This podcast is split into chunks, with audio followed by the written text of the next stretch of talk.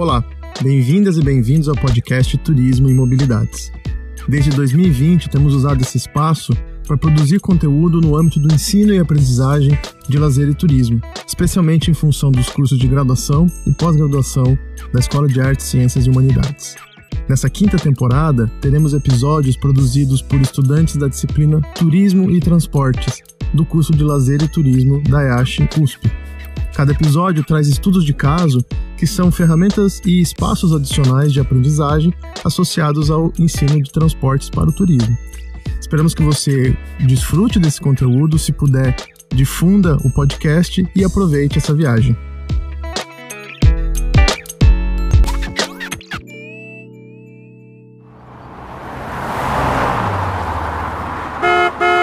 Olá, viajantes! A partir deste ponto da nossa jornada, nós vamos sair da estrada de ferro e entrar na rodovia. Meu nome é Tatiana Barpe, discente de lazer e turismo e monitora da disciplina Turismo e Transportes, que neste semestre origina a temporada 5 do podcast Turismo e Mobilidades. E eu te pergunto: o que o turismo tem a ver com o surgimento da rede de estradas paulistas? Você faz ideia? Então, para saber mais, eu convido você a acompanhar neste quarto episódio uma entrevista realizada com Vânia da Silva. Ela é mestra em turismo pelo programa de pós-graduação em turismo aqui da EASH USP, além de jornalista e servidora do Arquivo Público do Estado de São Paulo, onde ela encontrou uma publicação dos anos 20 chamada A Estrada de Rodagem, que a inspirou estudar a relação entre carros, autoestradas e turismo, lá de 100 anos atrás. Por meio da análise desse material, a Vânia pôde levantar informações muito relevantes para nós hoje, enquanto estudantes de turismo, motoristas ou passageiros em ruas e rodovias por aí.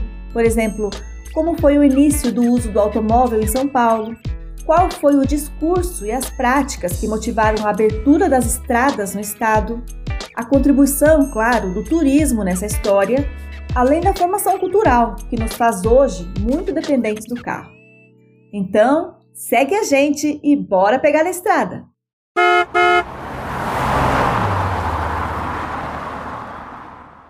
Boa tarde, eu sou a Bruna. Estou aqui hoje com a Vânia, que defendeu a dissertação dela de mobilidades e viagens imaginativas, o papel da Associação de Estradas de Rodagem para o Turismo em São Paulo, tratado ali no início do século XX. A gente está aqui com ela hoje tendo essa oportunidade para a matéria de Turismo e Transportes do professor Tiago Ares e o nosso tema é Panorama do Rodoviarismo e do Turismo. Boa tarde, Vânia. Boa tarde, Bruna. Muito obrigada pelo convite. Prazer é nosso. Bom, vamos começar tentando conhecer você melhor. Você poderia nos contar como foi a sua formação e da onde surgiu o seu interesse pelo turismo?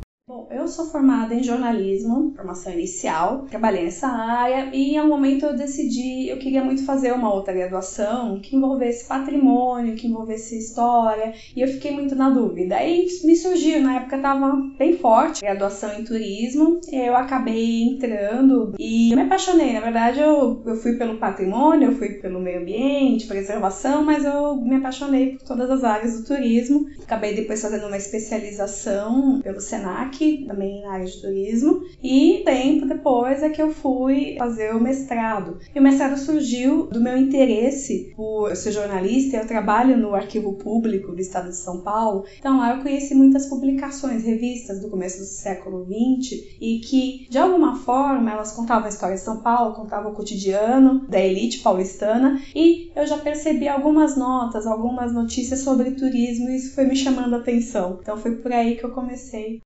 Perfeito. Então, o seu interesse por mobilidade relacionado ao turismo surgiu daí dessa pesquisa, dessa parte que você já tinha um pouco de contato com essas revistas? Poderia explicar um pouco melhor pra gente? E também, por que especificamente a década de 20 em São Paulo?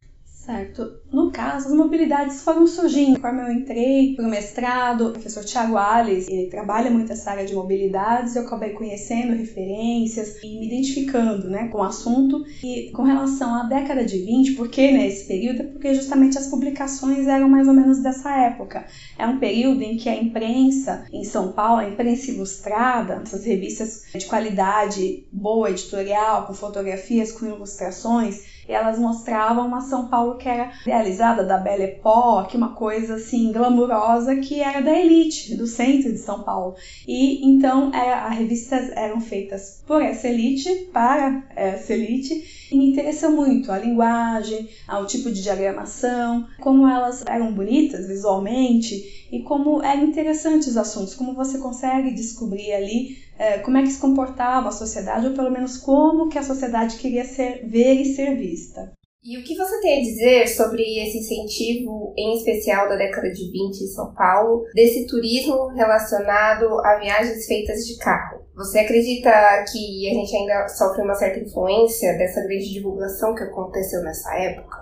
Então, o que aconteceu nessa época foi realmente o automóvel chega no Brasil, finalzinho do século XIX, né, década de 10, e aí na década de 20 já tinha essa elite, já estava trazendo ou importando carros, utilizando carros para passeio. Só o que acontecia? Não tinha estrada para rodar esses carros. Eles iam ter que abrindo, iam ter que melhorando a passagem para esses automóveis. Então, uma pessoa que foi fundamental nesse período foi o Washington Luiz. Ele era prefeito de São Paulo em 1917 e ele faz um primeiro congresso de estradas de rodagem em São Paulo. Ele já estava abrindo estradas para fora da cidade e aí ele junta é, políticos, empresários, pessoas interessadas, automobilistas esportistas, pessoas que tinham dinheiro e que se interessavam e queriam muito que o automóvel fosse melhor divulgado, tivesse mais espaço, que tivesse uma estrutura melhor. Então, ele foi fundamental porque ele abraçou essa bandeira. Ele foi eleito governador, que no caso se chamava presidente do estado de São Paulo, em 1920.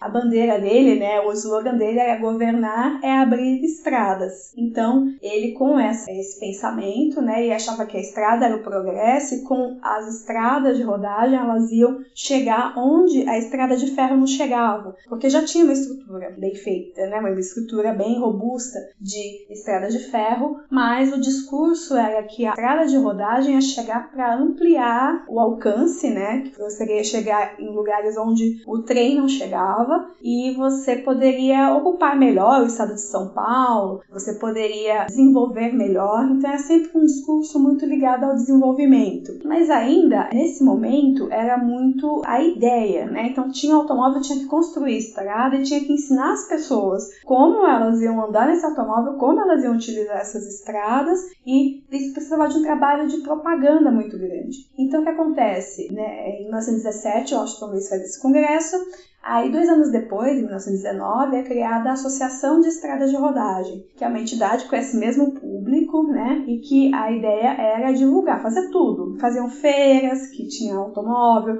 faziam competições e criaram uma revista, uma publicação, que é essa que eu estudei, que chama A Estrada de Rodagem. E ela falava tudo sobre automóvel e estradas. E em algum momento ela começou a falar sobre turismo. Lá para 1922, 23, ela começa a falar mais sobre turismo. Era uma forma de você utilizar o automóvel e conhecer o estado, passear pelo estado de São Paulo. Então isso foi muito forte para esse grupo e foi crescendo, né, para quem se interessava e obviamente para quem tinha dinheiro para comprar um automóvel e para mantê-lo. E como isso uh, hoje a gente ainda é influenciado, bom, aquilo ainda foi o pontapé inicial para o que a gente vê hoje é, na cidade e no estado de São Paulo. Dizem que as melhores estradas ainda são as estradas paulistas. É muito forte, né, o, o rodoviarismo, você ter um automóvel automóvel na tua garagem, você sair com ele, você fazer tudo com o automóvel, ainda é muito forte. E por conta disso, a gente foi deixando de lado a ferrovia, né, uma série de questões políticas de outros políticos que chegaram depois também, mas sem dúvida, nesse momento foi essa política, essa demanda da elite, foi quem teve o poder de colocar o automóvel no centro da discussão.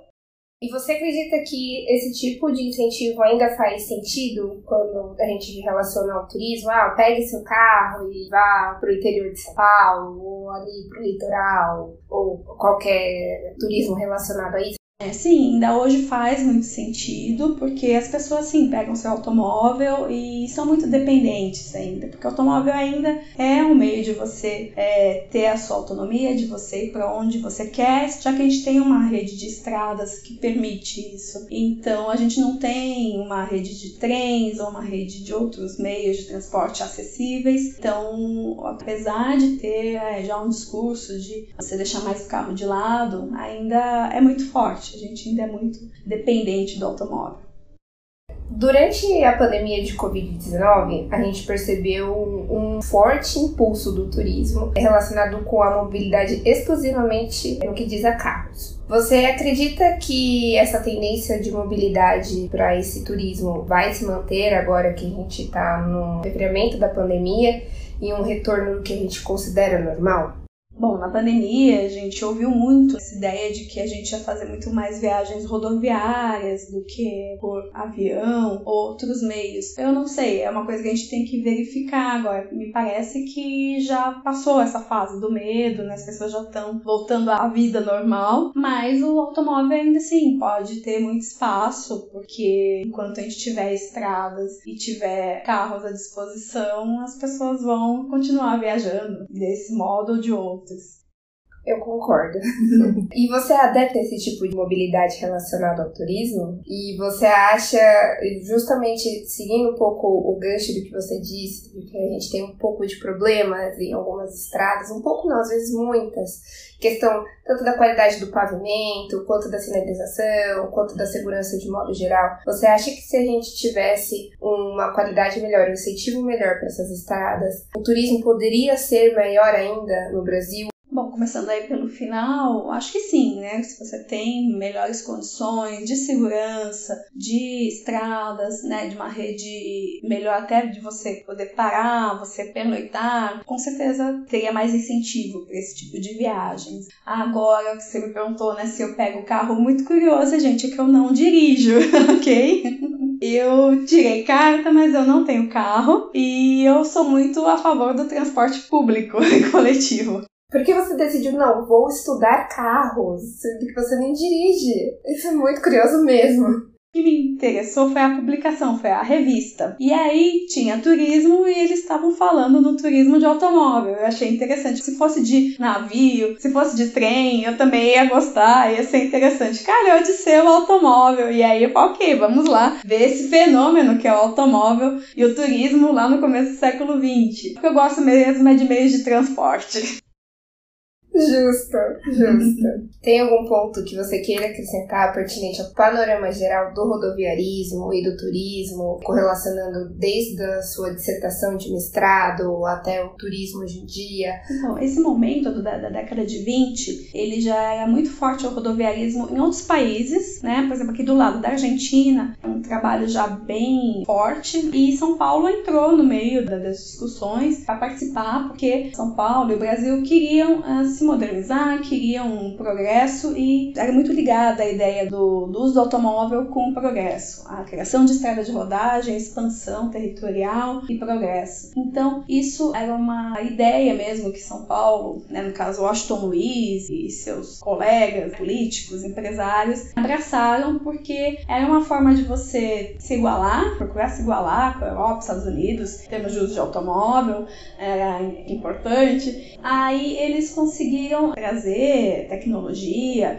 né, desenvolvimento, mas muito mais com a ideia, né? Inicialmente eles tinham a, ideia de incentivar, eles tinham que fazer essa catequese das pessoas utilizarem automóvel, essas estradas recém-criadas, tudo eles tiveram que criar do zero. Então hoje a gente, a gente tem essa ideia de São Paulo ser muito dependente do automóvel, até mesmo eu, como você falou, né? Eu não dirijo, mas eu uso automóvel, muito automóvel para tudo, né? Seja táxi, seja carro de amigo amigos, né? então eu não me deixo deslocar, além, claro, do transporte público. Então, é, esse período ele foi fundamental para estabelecer essas bases. E mesmo o turismo ainda sendo muito pouco falado, né, nessa época, muito pouco explorado, ele já estava lá. Eles conseguiram colocar a ideia do, do turismo de excursão ou turismo de automóvel naquele momento e que influencia até hoje o que é feito, a forma como a gente viaja e o que a gente quer ver nas estradas, quer ver nas cidades, parar para ver os principais atrativos turísticos, que na época eles chamavam de pontos pitorescos, né? Uma cachoeira, uma igreja, um lugar para você fazer um piquenique. Então, é, tudo isso, eles queriam experiência, eles iam atrás, construíam as rotas e até hoje a gente tem um guia, né, um guia impresso ou um guia na internet. Na época eles criaram, em 1925, eles criaram um guia, tipo um guia quatro rodas, pequenininho, de bolso, que você tinha informações das cidades, o que encontrar, onde comer, onde se hospedar. E isso até hoje a gente utiliza de alguma forma. Perfeito, eu agradeço muito a sua disponibilidade, a sua entrevista conosco. Foi realmente engrandecedor a gente poder entender um pouco mais da onde surgiu a sua dissertação e todo esse lado que nem sempre é tão explorado, seja na graduação, seja mesmo. Por isso que a gente precisa cada vez mais de pessoas que se dediquem aí a, aos estudos. Muito obrigada. Eu que agradeço, Bruno, agradeço a você, ao professor Tiago, a toda a equipe, todos os alunos e muito sucesso. Precisando é só a gente marcar, bater um papo, seja de carro, de trem, a gente se encontra. Perfeito, obrigada.